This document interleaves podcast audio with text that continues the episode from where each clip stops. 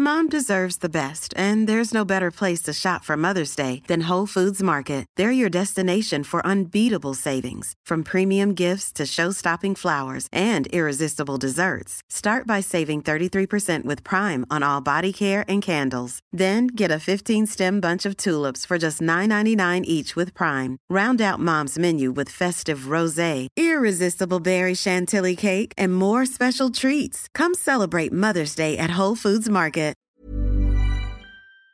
Barmouth, ce nom était quasiment inconnu du grand public il y a encore quelques semaines et désormais c'est là, dans cette petite ville ukrainienne qui comptait 70 000 habitants avant la guerre, l'équivalent de la population de Cannes en France par exemple, que se joue une bataille d'une très grande violence entre la Russie et l'Ukraine. Cette bataille de Barmouth pourrait être un véritable tournant dans la guerre en Ukraine. Mais alors pourquoi est-ce que tout se joue actuellement là-bas? On va analyser tout ça ensemble. Salut c'est Hugo, j'espère que vous allez bien. Bienvenue dans ce nouveau résumé des actualités du jour en 10 minutes. La bataille de Marmout est devenue la plus longue et la plus meurtrière des batailles depuis le début de la guerre en Ukraine. Les combats durent depuis 8 mois, les Russes enchaînent les assauts répétés et désormais en première ligne côté russe, on trouve le groupe paramilitaire Wagner, une société privée de soldats qui soutient donc la Russie et qui a des liens très forts avec la Russie. On en reparlera d'ailleurs beaucoup plus en détail dans ce format des actus du jour dans quelques jours. Le truc c'est que de son côté, malgré les difficultés, l'Ukraine l'Ukraine n'abdique pas. Résultat, la ville est à 80% détruite. Il n'y aurait plus que 4000 habitants sur place sur les 70 000 qu'il y avait au départ, avec notamment beaucoup d'habitants euh, qui ont fui. Et les experts parlent d'une véritable boucherie sur place. On compterait entre 20 000 et 30 000 victimes depuis le début des combats à Barmouth côté russe, selon euh, des responsables occidentaux cités par la BBC. Mais évidemment, ces chiffres, ils sont à prendre avec énormément de pincettes parce que c'est des pays occidentaux, donc euh, des alliés de l'Ukraine qui donnent des chiffres sur euh, la Russie. Et puis euh, par ailleurs, on n'a pas de chiffres euh, précis concernant l'Ukraine, mais on peut imaginer aussi que côté ukrainien, les pertes et les dommages sont très importants. Alors plusieurs personnes qui couvrent le sujet, comme par exemple le journaliste international des échos Yves Bourdillon, comparent en fait cette bataille à celle de Verdun pendant la Première Guerre mondiale. Alors évidemment, hein, rien à voir en soi, c'est pas la même période, pas les mêmes guerres ou quoi, mais là où il y a des éléments de comparables entre ces deux batailles, c'est concernant le fait que c'est une guerre qui dure, avec des tirs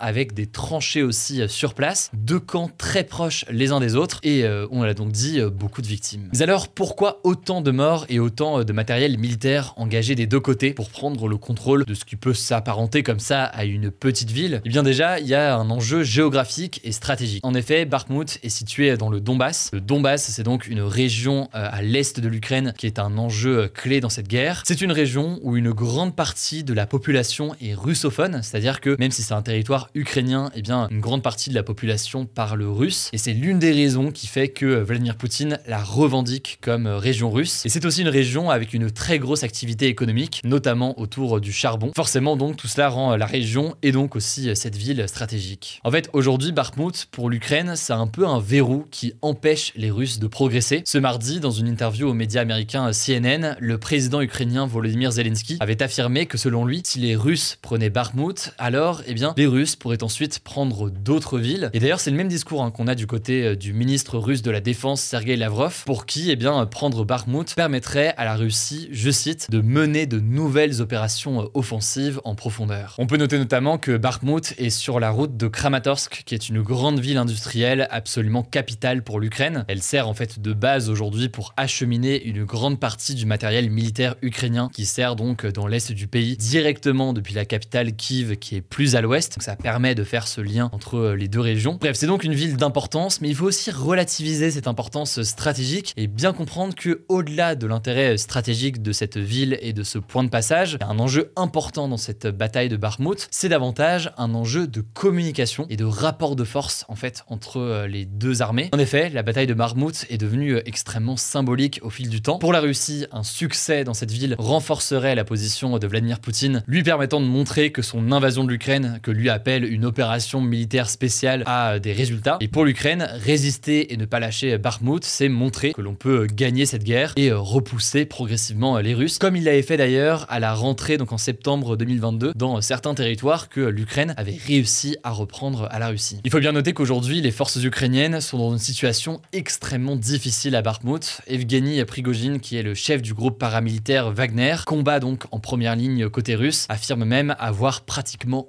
encerclé la ville. Cette situation d'ailleurs fait naître des critiques contre le gouvernement ukrainien. C'est des critiques qui ont été relayées par exemple dans le média ukrainien Kiev Independent. Certains Ukrainiens estiment qu'il aurait fallu abandonner plus tôt cette ville pour se concentrer sur d'autres combats et que le coût humain est devenu trop élevé sur place. J'en parle ici parce que quand j'avais été sur place en Ukraine il y a quelques mois avec euh, mon équipe, on avait été assez surpris, peut-être pas d'ailleurs surpris, mais on avait observé que, eh bien, il y avait une forme de consensus et d'unité très importante derrière l'armée ukrainienne de la part de toute la population, mais aussi d'ailleurs d'une certaine façon de la part des médias. Et donc, euh, c'est intéressant d'observer que, y compris sur des médias ukrainiens, eh bien, il y a certaines critiques qui peuvent commencer à émerger et donc des débats sur la meilleure stratégie à adopter face à la Russie. En tout cas, l'OTAN, donc euh, l'alliance militaire de pays occidentaux qui est menée par les États-Unis, estime que Barmouth pourrait tomber aux mains des Russes dans les prochains jours. Évidemment, du coup, euh, je vous tiens au courant. Ça me semblait en tout cas essentiel de faire un petit point là-dessus aujourd'hui. Au passage, pensez à vous abonner d'ailleurs, je ne sais pas encore le cas, pour nous soutenir dans notre travail. On poste aussi beaucoup de contenu d'actualité directement sur Instagram. Le nom du compte, c'est Hugo Decrypt pour avoir un petit euh, résumé quotidien d'actualité. C'est un bon complément. Je vous laisse tout de suite avec Blanche pour les actualités en bref. Merci Hugo et salut tout le monde. On a du nouveau concernant la mobilisation contre la réforme des retraites. Deux nouvelles journées de manifestation ont été annoncées par les syndicats les 11 mars et 15 mars, donc ce samedi et mercredi prochain. L'objectif de la mobilisation du 11 mars, selon les syndicats, c'est de manifester sans faire grève, sans perte de salaire pour les grévistes. Ensuite, pour le 15 mars, la date n'a pas été choisie au hasard, puisque c'est le jour où va se réunir la commission mixte paritaire pour discuter du texte de la réforme. En gros, c'est un groupe de 7 sénateurs et 7 députés qui doit arriver à un compromis sur le texte avant qu'il soit soumis au vote de l'Assemblée nationale. Sinon, des perturbations sont à prévoir dans les transports jusqu'à vendredi cette semaine, selon le ministre des Transports Clément Beaune, notamment donc pour les trains. Je vous mets toutes les infos en description. Deuxième actu, ce 8 mars, c'est la journée internationale des droits des femmes, et pour l'occasion, le gouvernement a dévoilé un plan construit sur 4 ans pour l'égalité entre les femmes et les hommes. Bon alors, ce plan, il contient une centaine de mesures, donc je vais pas toutes vous les énumérer ici, mais je voulais vous parler de quelques-unes. La première, c'est la création de pôles spécialisés sur les violences conjugales dans les tribunaux, avec des juges spécialement formés. La deuxième, c'est de diminuer les délais pour prononcer des ordonnances de protection des femmes en danger à cause de leur conjoint ou leur ex-conjoint violent. Concrètement, ça veut dire que ces ordonnances pourront être prononcées par la justice sous 24 heures, alors qu'aujourd'hui, le juge a 6 jours pour les délivrer. On peut aussi citer la création d'un fichier des auteurs de violences en croisant les fichiers des ministères de l'Intérieur et de la Justice, ou encore le durcissement des sanctions concernant les viols en série, pour lesquels la peine maximale passera de 20 à 30 ans de prison. Par ailleurs, Emmanuel Macron a annoncé ce mercredi un projet de loi sur la constitutionnalisation de l'IVG,